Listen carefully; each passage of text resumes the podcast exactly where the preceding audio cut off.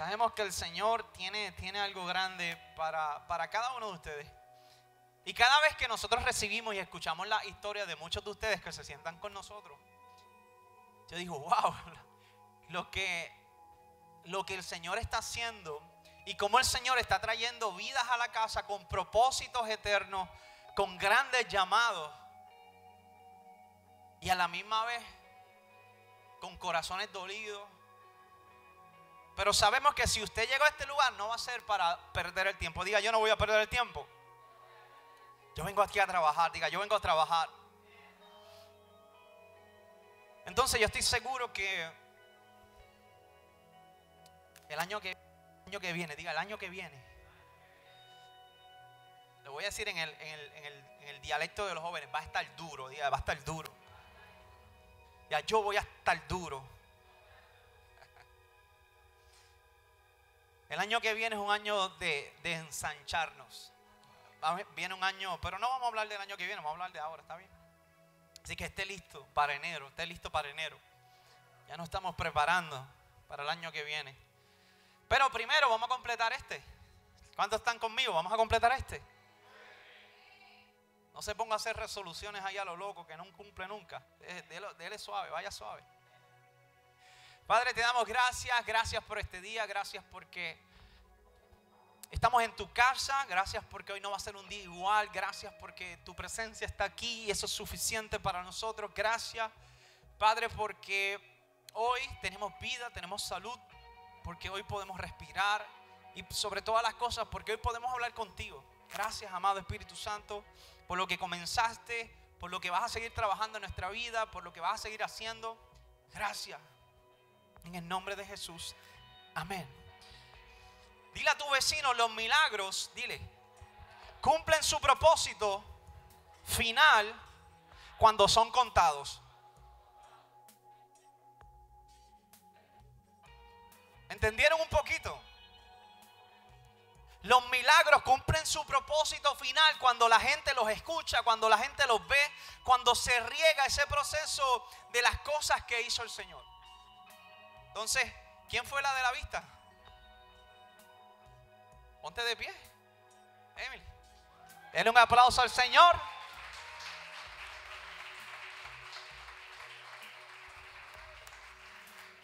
Los milagros cumplen su propósito cuando son contados. Y vamos a verlo hoy en la, escritura. Como ustedes saben, estamos hablando de la serie. Llevamos una serie titulada El que no la sepa, una serie titular Historias, donde estamos conociendo algunas historias de líderes y ministros de la casa que han pasado por momentos en su vida y que de alguna manera Dios los ha rescatado. Entonces la perspectiva de que todos los que estamos en este altar somos los perfectos, los más santos, no, no era. Todos los que estamos acá, todos los que de alguna manera servimos y tenemos un cargo de alguna manera en el ministerio del Señor hemos pasado y hemos sido procesados. Entonces, no hay que nacer santos para trabajar para la obra, hay que dejarse procesar. Entonces, ¿cuántos, ¿cuántos están listos y dispuestos a dejarse procesar por el Señor?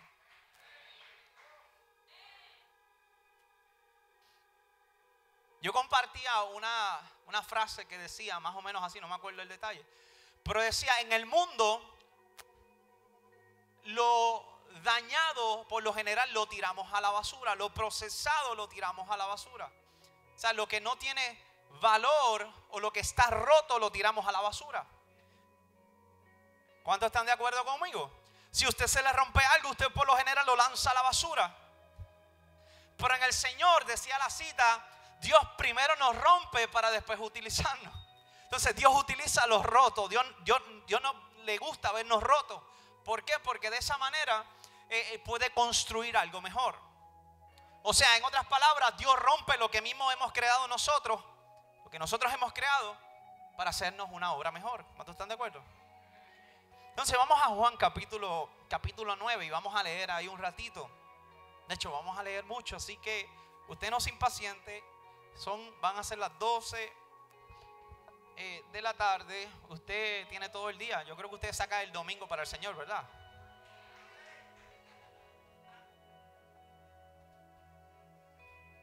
Y por ahí le deben estar lavando su carro. Así que si alguno, por alguna razón, no, no dejó su llave, hágalo. Venimos, eh, los muchachos están trabajando para costear los gastos de su conferencia, que es este sábado. Tenemos a varios ministros del Señor acá con nosotros. Y eso cuesta, ya conmigo, eso cuesta. Así que hay que trabajar. Busque su Biblia en Juan capítulo 9. Y vamos a leer una historia súper interesante. Juan capítulo 9 y vamos a leer casi completo, lo vamos a leer. A los que no les gusta leer la Biblia, aquí la leemos un rato. ¿Estamos listos? Juan capítulo 9, ¿lo tenemos?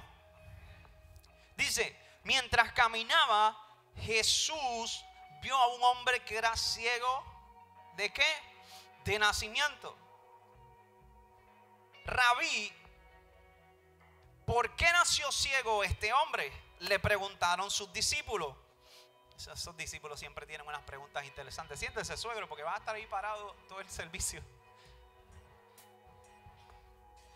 Nosotros por lo general eh, establecemos, ¿verdad? Ese respeto, esa honra a la palabra del Señor y nos ponemos de pie para leerla. Así que los honro.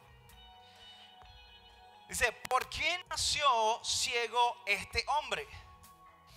Usted, tiene, tiene un amigo que siempre se pregunta media rara. Como que, ¿por qué te caíste? Cosas así. Pero los discípulos como que tenían ese, esa, esa iniciativa de hacer preguntas como que, ¿te caíste? No. ¿Qué vas a comer? Comida. Dice, le preguntaron sus discípulos, ¿fue por sus propios pecados o por los de sus padres? Y eso era algo que en el, antiguo mundo y en la religión judía se, se creía que si tú estabas pasando por desgracias bien fuertes en tu vida era porque tú estabas en pecado o porque tus padres estaban en pecado. ¿Está bien? Entonces dice, el verso 3 dice, no fue por sus pecados ni tampoco por los de sus padres. Este es Jesús respondiéndole. Dice, nació ciego para que todos vieran el poder del Dios en él. Wow. Nació ciego para que todos vieran el poder de Dios en él. Volvemos al domingo pasado. Hay cosas en nuestra vida que no son por falta de fe que no se han dado. Tú vives frustrado todo el tiempo. Hay cosas en la vida que no se te han dado ni han sucedido porque Dios tiene un escenario, Dios tiene un tiempo perfecto para manifestarlo y para que la gloria sea mayor cuando se dé. Usted va a seguir orando. ¿Cuántos van a seguir orando? ¿Cuántos tienen peticiones? ¿Cuántos tienen necesidades? ¿Cuántos están creyendo por un milagro? ¿Cuántos Dios le ha dicho que va a ser un milagro con usted? ¿Cuántos no lo han visto? Sigue creyendo.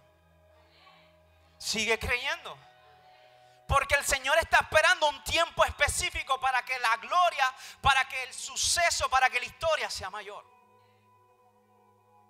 Si Dios hace cosas sencillas en tu vida que tú no se las cuentas a nadie, el nombre de Él no se engrandece. Aún si Dios hace cosas grandes en lugares callados, en lo íntimo, que Él lo hace, y tú te quedas callada, Él no se lleva la gloria. Entonces hay momentos, y en la escritura establece momentos específicos. ¿Se acuerdan Lázaro? ¿Se acuerdan esa historia?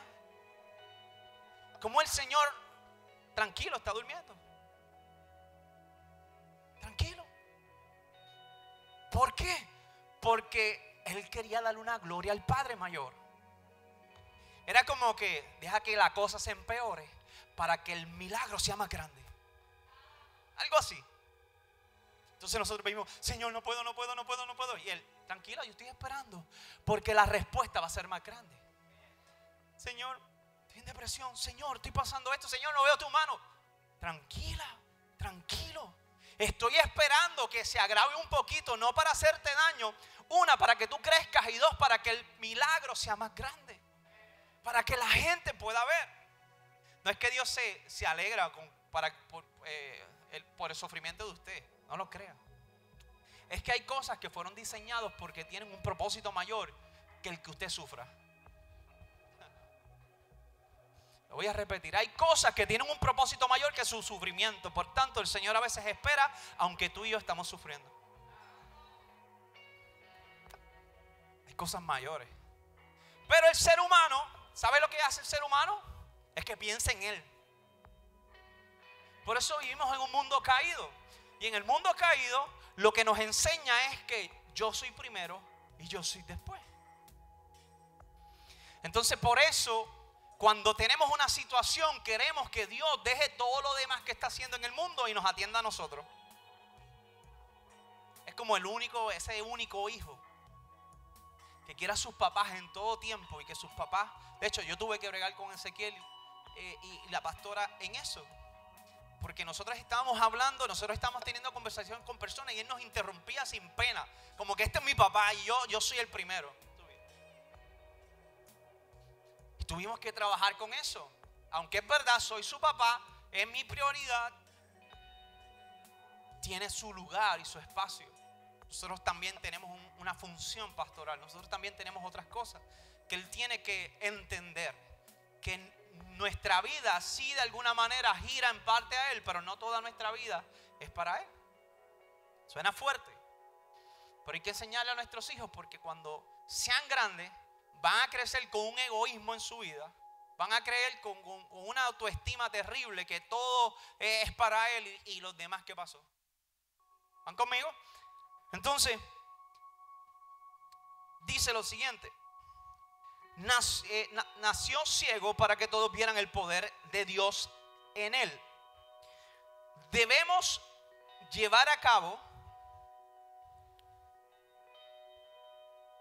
cuando antes las tareas que se nos encargó el que nos envió.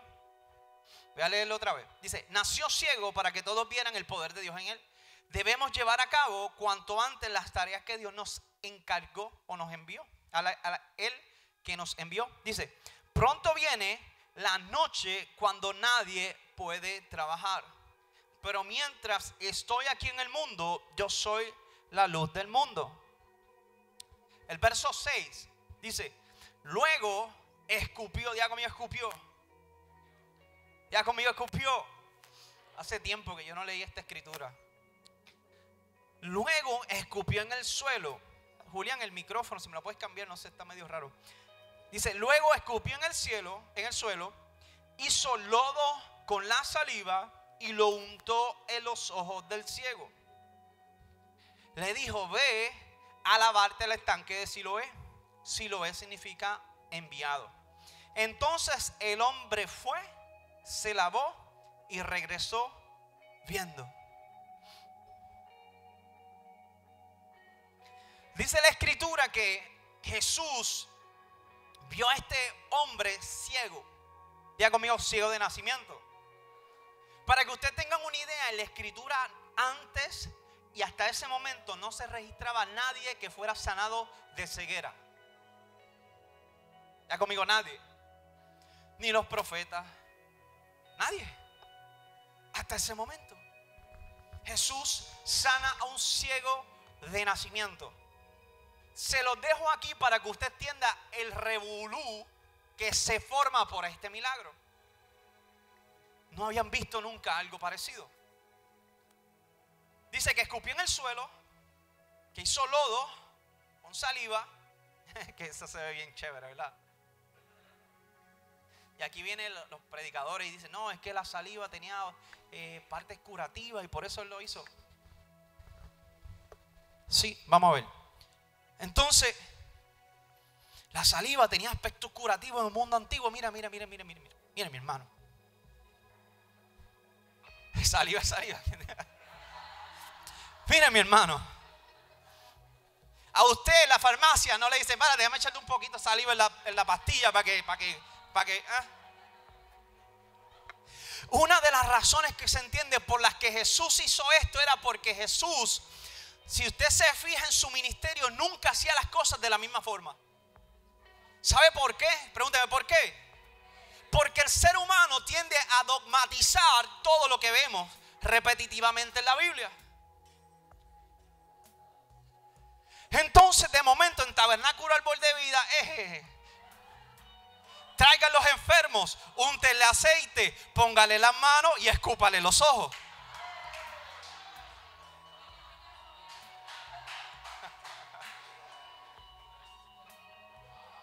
Gracias a Dios, Emily, que está sana en el nombre de Jesús.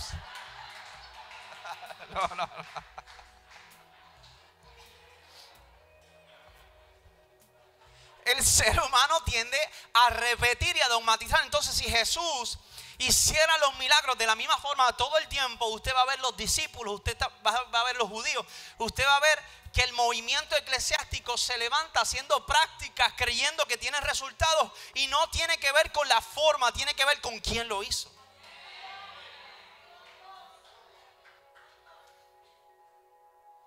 Pero quiero hacer un paréntesis, esa, esa saliva de Jesús era santa.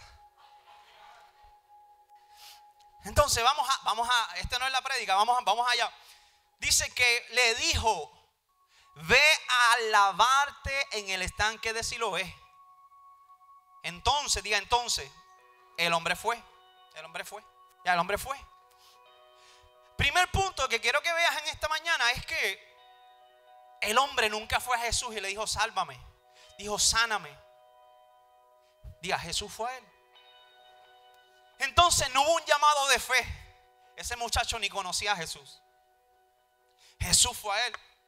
Y hay algo interesante porque en este milagro Jesús toma la iniciativa. Diga, Jesús toma la iniciativa. Pero el ciego responde. ¿Usted se acuerda cuando Pedro estaba lavando las redes? Que la historia dice que Pedro estuvo toda la noche pescando y no pescó ni, ni, ni una sangrijuela. Y dijo Jesús, tírala otra vez. Y Pedro dijo, lo voy a hacer en tu nombre. O sea, lo voy a hacer porque tú lo estás diciendo. Nosotros a veces engrandecemos eso y Pedro tiene fe. No, Pedro dijo, lo voy a hacer porque tú lo estás diciendo y si no pescamos nada es tu culpa. Porque yo sé de esto. Pero Pedro, ¿qué hizo? Respondió. ¿Qué hizo el ciego? Respondió. ¿Usted respondería si le escupen, la, le ponen la tierrita así?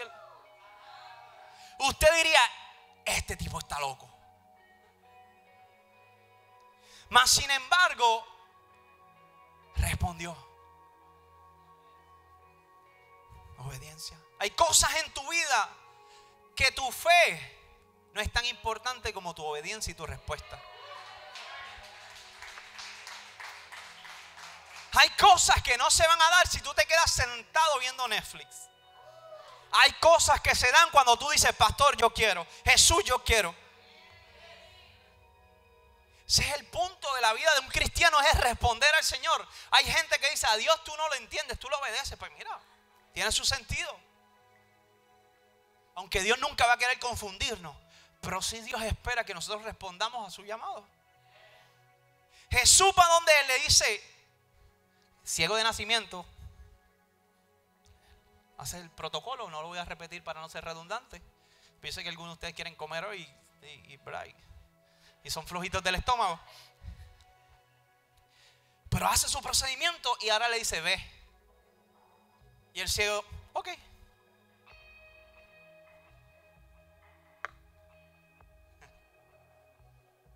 Eso requiere más fe. Tú irte a un lugar cuando tú no ves. Como cuando el Señor le dijo a Abraham, sal de tu tierra, de tu parentela, una tierra que yo te voy a mostrar. Abraham salió así. No estoy viendo nada, pero estoy respondiendo. No sé para dónde voy, pero para allá voy. Mira, sonríense. Le van a lavar el carro. Cristo le ama. Aquí no oramos y escupimos a la gente. Hay momentos en nuestra vida que nuestro, nuestra intención o nuestra reacción no va a ser porque sé que lo que va a suceder o sé, eh, o Señor me mostró lo que va a hacer, sino que sé que Él va a hacer algo y por eso camino, aunque esté ciego. Entonces, Jesús, diga conmigo, Jesús tomó la iniciativa, pero el ciego respondió. Yo no sé por qué, pero a Jesús le gustaba sanar a los ciegos. Y yo creo era, que era porque había eh, un mensaje espiritual detrás de eso. ¿Usted no lo cree? Que Jesús vino a este mundo y de momento comienza a sanar la ceguera de la gente. Para mí tiene un mensaje también espiritual. Porque no tan solo vino a sanar la ceguera física de la gente, sino la del espíritu de la gente que estando Jesús allá, ellos estaban ciegos y no podían ver la presencia del Padre de frente, frente de ellos. Levanta tu mano. Y al Señor, sana mi ceguera espiritual.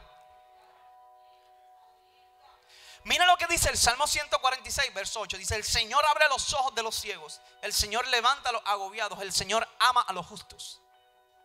Sea, el corazón del Señor siempre, tiene, siempre está alineado a ese proceso de nosotros poder verlo, de poder conocerlo.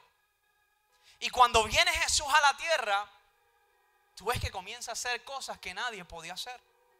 Isaías 35, voy rapidito, versículo 5 dice, esto es una profecía, dice, cuando Él venga abrirá los ojos de los ciegos. Dice, destapará los oídos de los sordos. En otras palabras, esta profecía no era que iba a sanar a la gente que nacía ciego de nacimiento, era que iba a abrir los ojos espirituales de un mundo que estaban adorando cosas que no entendían, que estaban haciendo prácticas que no sabían, que estaban torciendo lo que Dios le había mandado hacer. Entonces Jesús dijo, y cuando vino aquí a la tierra, yo necesito abrir los ojos espirituales de la gente que está acá. Porque ¿qué va a pasar? Que van caminando, están caminando hacia la hacia perderse. Entonces, ¿qué pasaría con nosotros si nosotros viviéramos toda nuestra vida ciegos espiritualmente? Estaríamos en el mundo. Estaríamos como tu vecino que no le sirve al Señor. Eso es ser ciego. Por eso el apóstol Pablo, el Señor lo tuvo que cegar físicamente para enseñarle ciertas cosas. Y después dice que se le cayeron las escamas de sus ojos. ¿Por qué? Porque Jesús vino a destapar la ceguera espiritual de la gente. Pero voy a seguir, ese no es el tema. Verso 8 dice, sus vecinos, voy para atrás, el 6 dice, y escupió en el suelo, hizo lodo con saliva, lo untó a los ojos del ciego, dice, y luego dijo, ve a lavarte en estanque de Siloé, que significa enviado. Dice, entonces el hombre fue, se lavó y regresó viendo. Dice, sus vecinos y otros los, los, que conocían como un eh, pordiosero ciego que preguntaban, se preguntaban, ¿No es ese el hombre que solía sentarse a mendigar? Algunos decían que sí, otros decían no, no se les parece. Pero el mendigo seguía diciendo, soy yo, diga conmigo, sí soy yo. El verso 10 dice, le preguntaron, ¿quién te sanó? ¿Cómo sucedió? Y él les dijo, el hombre al que llaman Jesús, así lo hizo. Esa es una exclamación de que yo no conozco ni tengo relación con ese hombre. El hombre al que llaman Jesús hizo lodo, me lo untó los ojos y me dijo, ve al estanque de Siloé y lávate. Entonces yo fui, me lavé y ahora puedo ver. Verso 12 dice, ¿dónde está él ahora? Le preguntaron. Y él respondió, no sé, no lo sé. Usted no haga eso, por favor. Cuando usted cuente su milagro, cuando usted cuente su historia y le pregunten, ¿y quién lo hizo? Y tú digas, mm, alguien ahí que se llama Jesús. No, no, usted. Usted me lo trae, yo le enseño. Está bien si usted no lo sabe. Pero ahí se da la dinámica de entender que no conocía ni tenía relación con Jesús. Simplemente Jesús tomó la iniciativa de ir a sanarlo. Voy a seguir rapidito. Dice, entonces llevaron, lo llevaron ante los fariseos al hombre que había sido ciego. Porque era el día de descanso cuando Jesús hizo el lodo y lo sanó. Los fariseos interrogaron al hombre sobre todo lo que había sucedido y le respondió, Él puso lodo sobre mis ojos y cuando me lavé pude ver. Algunos de los fariseos decían, ese tal Jesús no viene de Dios porque trabaja en el día de descanso. Ese tal Jesús no viene de Dios porque trabaja en el día de descanso. ¿Vieron lo que es la religiosidad? Y ese mover de la iglesia donde ponemos las reglas humanas por encima del Espíritu Santo. Eso se llama fariseísmo. Eso se llama religiosidad. Eso es no hacer las cosas porque hay una regla y hay unos papeles que hay que obedecer. No es de Dios porque sanó un hombre que de nacimiento no podía ver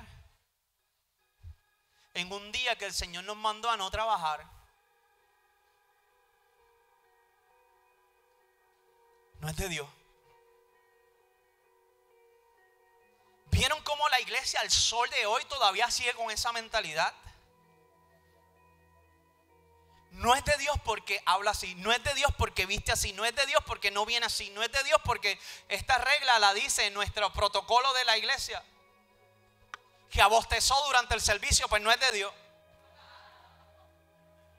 Dos o tres abostezando, pero tranquilo. Eso no está en la regla.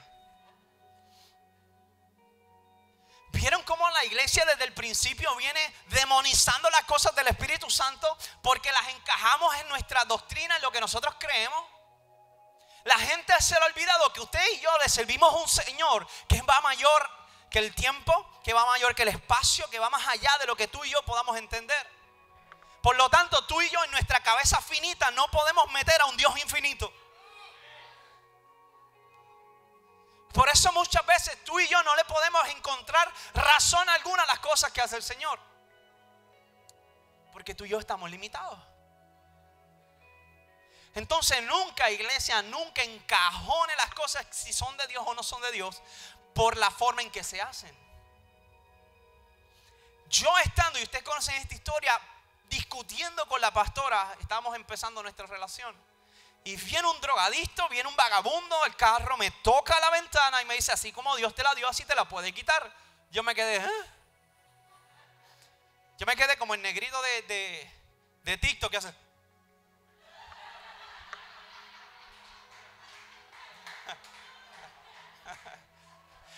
¿Ok?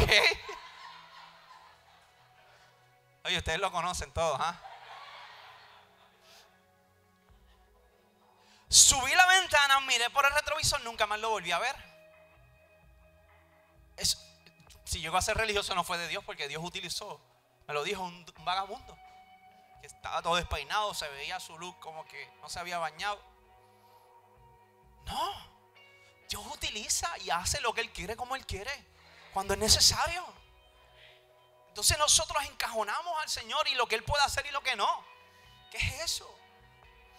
Dice, otros decían, verso 16, pero ¿cómo puede un simple pecador hacer semejante señal milagrosa?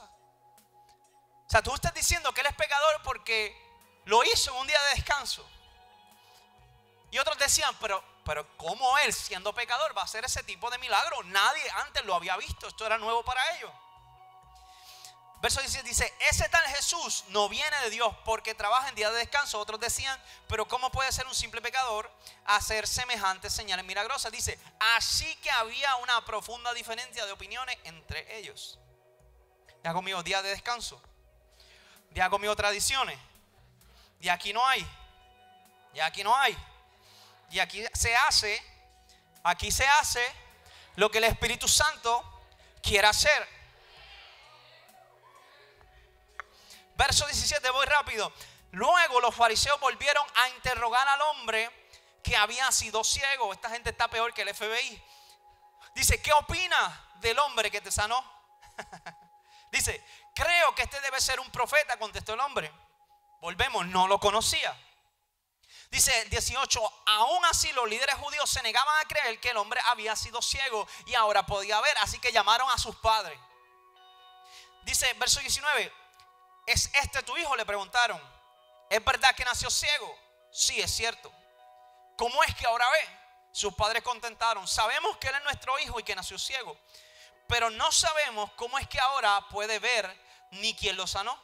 Pregúntenselo a él. Ya tiene edad para hablar por sí mismo. En otras palabras, los padres lo que hicieron fue, eso fue él, allá él. ¿Saben por qué? Porque si no se metían en el lío los padres, por lo tanto los padres dijeron, él está emancipado, déjenlo coger. Porque si se mete en un lío, que resuelva. Esos padres estaban terribles. ¿ah? Eso es lo que quiere decir. No se pongan tan religiosos, pero eso es lo que quiere decir. Verso 24 dice, por segunda vez llamaron al hombre que había sido ciego y le dijeron, ¿es Dios quien debería recibir la gloria por lo que ha pasado? Porque sabemos que ese hombre Jesús es un pecador.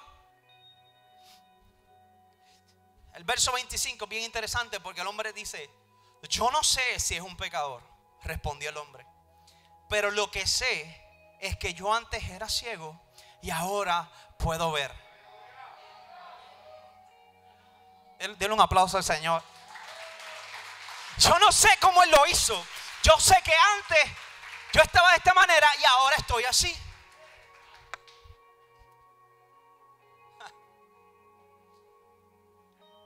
A mí me gusta razonar la palabra. A mí me gusta estudiar la palabra. Encontrarle a veces lógica a las cosas. Pero nada cambia una experiencia. Nada, nada cambia una experiencia. El problema es que las experiencias son tan personales que la otra gente no lo puede hacer y no lo puede experimentar, por lo tanto no van a creer. Pero que me cambie a mí una experiencia. Significa, eso significaría todo para nosotros. Entonces hay cosas en tu vida que tú no vas a poder hablarle a otros porque no lo vivieron, porque la que lo viviste fuiste tú. Y quizás lo vas a hablar, pero no te van a entender. Y eso es parte, diga, eso es parte. Porque Dios tiene experiencias con cada uno individual. Y hay veces que tú vas a tratar de llevarle tu historia, de, que la gente entienda lo que tú pasaste, pero no lo vas a saber explicar porque fue una experiencia. Pero ¿sabes qué? Que esa experiencia que tú tuviste individual te marque para toda la vida. No dejes que, la, que lo que te diga la gente, no dejes que la gente quiera cambiar las experiencias que tú tuviste para encontrarle una, explicación. Si tú tuviste una experiencia con el Señor, manténla y créela. Yo cuando recibí el Espíritu Santo, el sello del Espíritu Santo en mi vida, yo llevaba semanas y meses pidiéndoselo al Señor.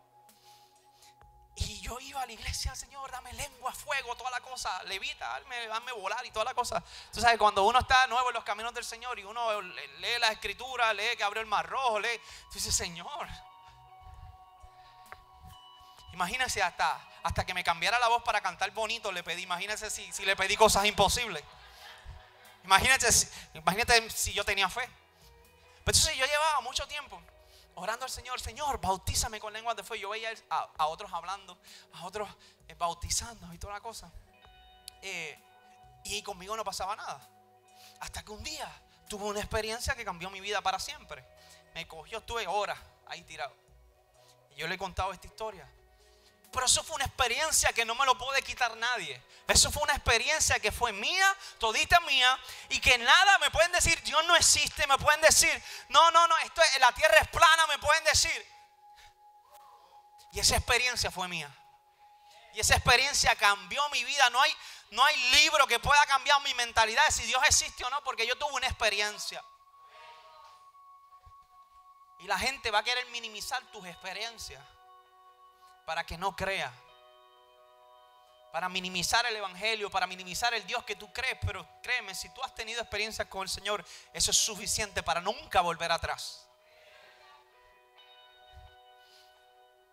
Dice el verso 26, dice, pero ¿qué fue lo que hizo? Le preguntaron. ¿Cómo te sanó? Miren, exclamó el hombre. Estaban haciendo tantas preguntas. Dice, ya les dije de una vez si iba a ser una mamá boricua, esos fariseos hubiesen corrido de allí. Miren, exclamó el hombre, ya les dije de una vez, ¿acaso no me escucharon? ¿para qué quieren oírlo de nuevo? Y lo interesante, miren esta próxima pregunta, le dice, ¿ustedes también quieren ser su discípulo? Eso fue una pregunta media heavyweight. ¿Por qué le dice, pero ustedes van a seguir? Ustedes quieren que lo quieren seguir, quieren ser sus discípulos, también, diga también. ¿Qué significa eso? Que Él se convirtió en su discípulo.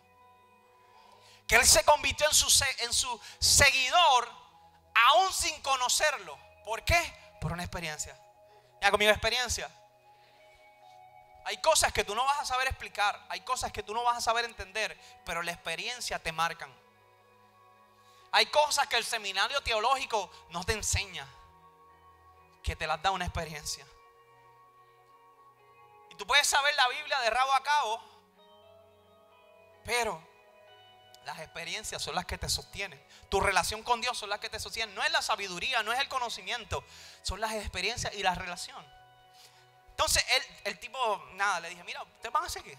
¿Quieren ser ustedes también sus, discípulos? Lo que tipifica y lo que, lo que establece es que él se convirtió en su discípulo. Dice en el verso 28, voy rapidito. Entonces ellos lo insultaron y le dijeron, tú eres su discípulo, pero nosotros somos discípulos de Moisés. Aquí es la grandeza, usted sabe. Sabemos que Dios le habló a Moisés, pero no sabemos ni siquiera de dónde viene, proviene este hombre. Verso 30 dice, ¿qué cosa extraña? Respondió el hombre. A mí me sanó los ojos y ustedes ni siquiera saben de dónde proviene. Este hombre estaba prendido en fuego. Porque le estaba diciendo, ustedes son la gente de Dios.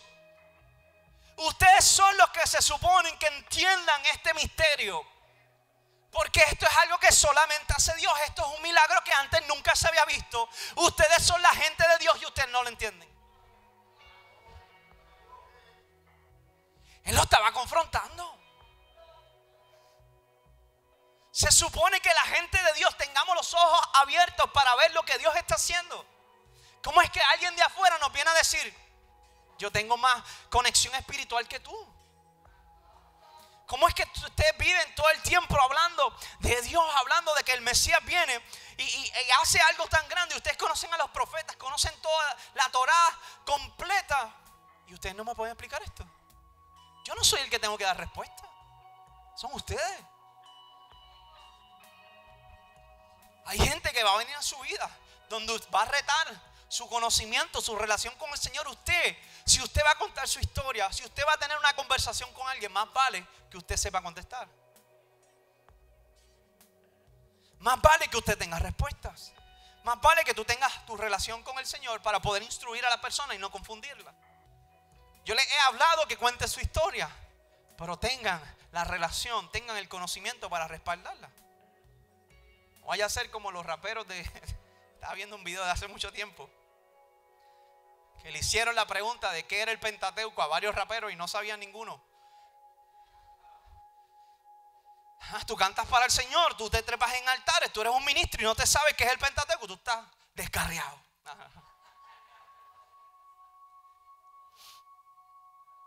Así que los jóvenes, esto fue una misión en enero, no lo hablo con Ángel y Carolyn, pero en enero, febrero, vamos a tener como cuatro secciones de, reuniones con ustedes. Simplemente un círculo, vamos a hablar de la Biblia, vamos a instruirlo, vamos a, vamos a hablar un poquito de eso, vamos a enseñarlo, ¿está bien? Entonces, dice el hombre, el verso 31 dice, sabemos que Dios no escucha a los pecadores, pero está dispuesto a escuchar a los que le adoran y hacen su voluntad. En otras palabras, ellos le están diciendo, Dios no escucha a los pecadores, sino a los que siguen su palabra, siguen la Torah y toda esa dinámica. Eh, dice, desde el principio del mundo, nadie ha podido abrir los ojos de un ciego de nacimiento. 33. Si este hombre no viera de parte de Dios, no había podido hacerlo si este hombre no viniera de parte de Dios, no había podido hacerlo. Esta es la conversación que están teniendo los fariseos. Ya conmigo, defensa. Ya conmigo, defensa. Hay un texto que a mí me gusta mucho porque este texto, el apóstol Pedro, en Primera de Pedro capítulo 3, verso 15, dice, santificad al Señor en vuestros corazones y estar siempre preparados para presentar defensa. Ya conmigo defensa. Con mansedumbre y reverencia ante todo el que os demande razón de la esperanza que hay en vosotros. Pedro está diciendo, si usted profesa una fe, más vale que usted conozca, que usted tenga el conocimiento y el deseo y esté preparado para defenderla. Con mansedumbre. En otras palabras, iglesia que está aquí, yo, yo ni, esta no era la, la prédica, pero ahí seguimos.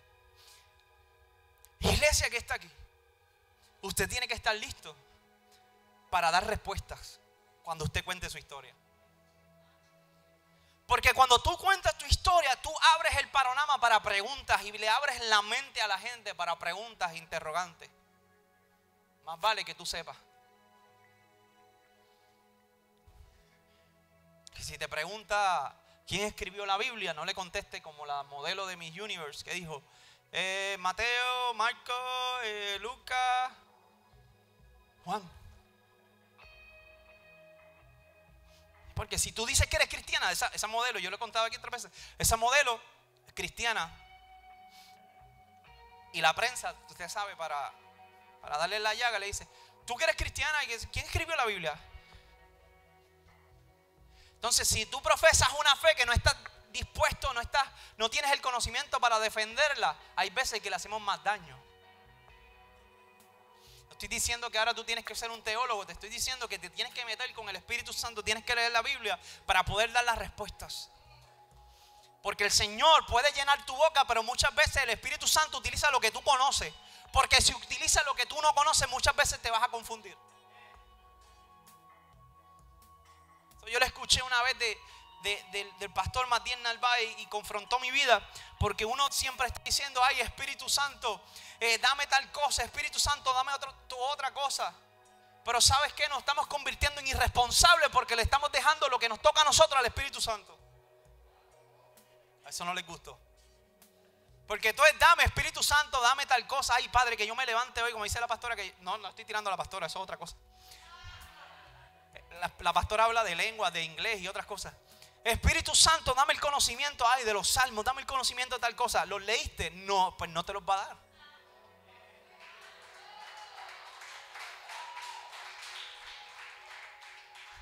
Si fuese todo fácil, ¿ah? No. Dios llena tu boca, como dicen por ahí, cuando tú te has metido con el Señor, cuando tú has estudiado, cuando tú has escudriñado, entonces Dios puede utilizar algo de lo que tú has leído, de lo que tú has aprendido para ministrar a otro. Pero ay Señor, no, no me meto contigo, no leo la Biblia, no hago ni un devocional ni en mi vida.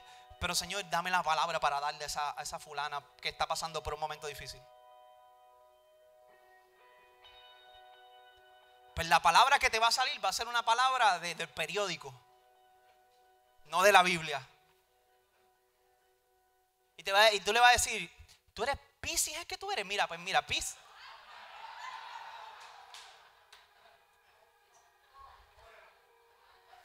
Cuando tú no te metes en la escritura, ¿qué tú le vas a dar de consejo? ¿Cómo tú vas a respaldar, a respaldar tu historia? Ana María Polo Tú vas a decir, híjate, yo me acuerdo de aquella, de aquella demanda que hubo en Ana María Polo y ella le dijo que le iba a poner una multa y que qué sé. ¿Cómo tú puedes aconsejar algo que tú no conoces? ¿Cómo tú puedes dar respuesta y defender algo que tú no conoces? Pero eso es otro tema. Ya conmigo, caso cerrado. No, no, eso es broma. Verso 34, nos vamos, nos vamos. Dice, tú hiciste dice, tú naciste pecador, hasta la médula le respondieron.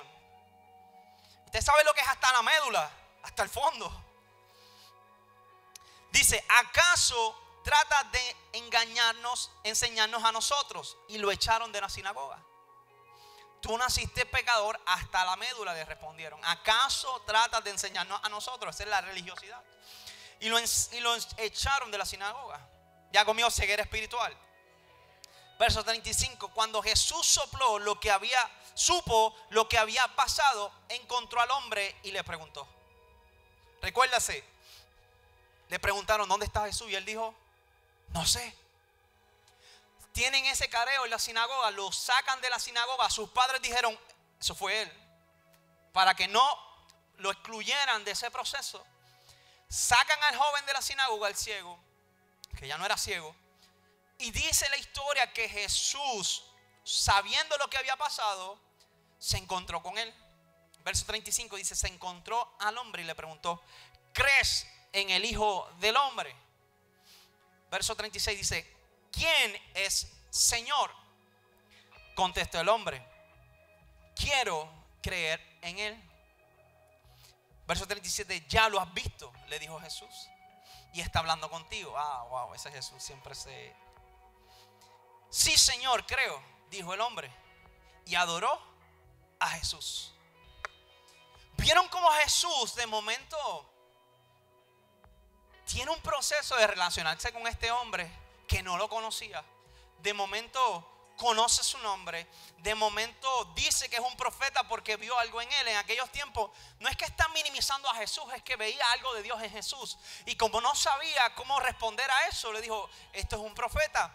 ¿Por qué? Ah, porque los profetas hacen milagros, porque los profetas traen manifestación, porque los profetas son utilizados por Dios. Así que no es, no es un sentido de minimizar a Jesús, sino es un sentido de, de decir, este proviene de Dios. Entonces, comienza a conocer su nombre un hombre llamado Jesús, le dice un hombre llamado Jesús. Luego dice, yo creo que es profeta. Luego dice, un hombre de Dios. Y luego dice que cuando le pregunta, ¿quieres eh, creer? Dijo, quiero creer en él. Y luego se postró, dice que lo adoró.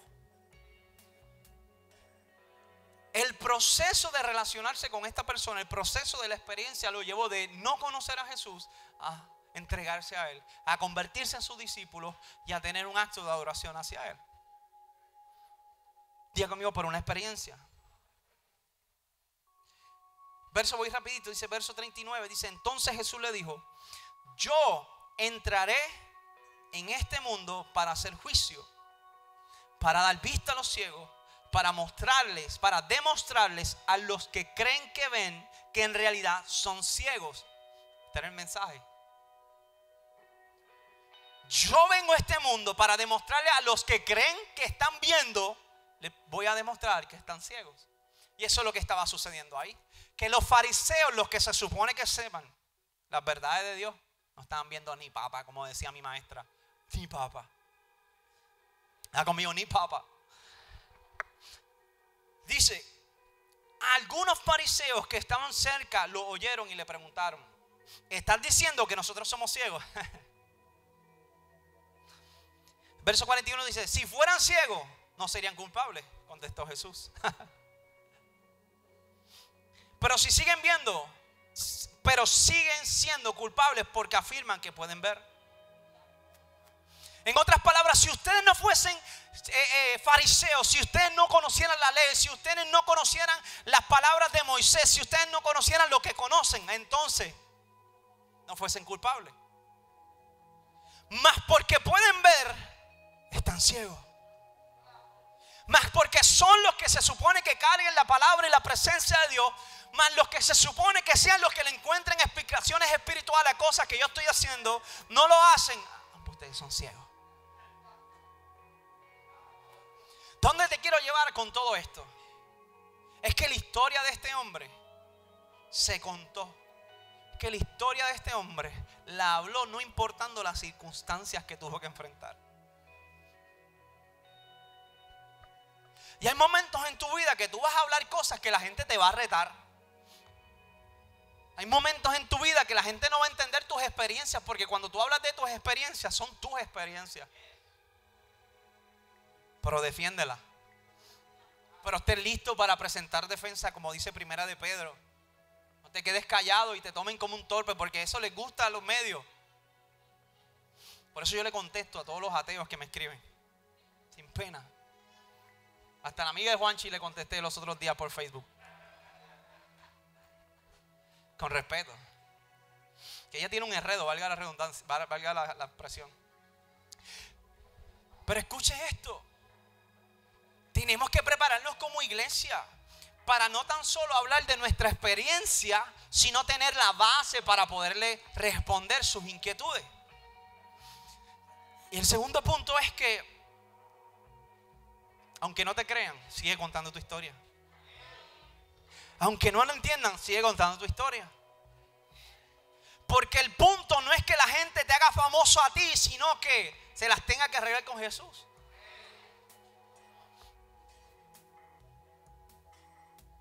El pobre ciego que ahora veía, lo sacaron de la sinagoga, los otros ciegos. De hecho, estaban más ciegos que el, que el que no podía ver.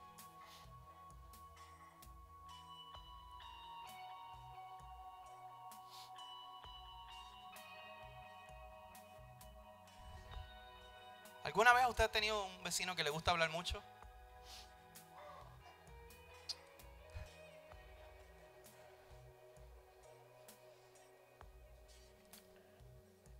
Tranquilo, ámelo. Eh, voy, a dejarlo ahí, voy a dejarlo ahí, voy a dejarlo ahí. Y no tengo tiempo. Iglesia, ponte de pie. Ame a sus vecinos. Los míos son otra cosa. Hay uno por allí que está lejito que, hay que orar por él, por ella.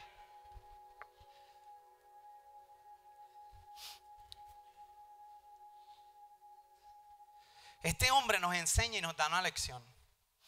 Un hombre que no conocía a Jesús, mas sin embargo reaccionó, mas sin embargo tomó una acción que él no entendía, pero respondió, diga, pero respondió.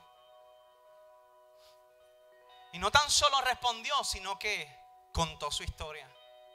Cuando la gente comenzó a ver lo que Dios, lo que Jesús había hecho en su vida, comenzaron a debatir entre ellos. ¿Será ese el ciego que no podía ver? No. Unos decían, sí, ese es. Otros decían, no, ese no es. Y comenzaron a debatir porque no tenían explicación. Recuérdense, era un milagro que no habían podido hacer, que nadie no habían visto nunca. No importa si la gente duda de tu cambio o no duda de tu cambio. No importa si la gente dice, pero es que a veces se, se, le va el avión. Es que a veces como que no lo veo, como que sí, unos días sí, unos días está bien espiritual, otros días está real. Usted enfóquese en el Señor. Usted no tenga miedo de contar su historia porque la gente pueda decir si lo hizo Dios, si no lo hizo Dios, si está bien o está mal. Lo que importa es que usted reaccione como reaccionó ese ciego, que terminó de no conocer a Jesús en convirtiéndose en su discípulo. Defienda lo que usted cree.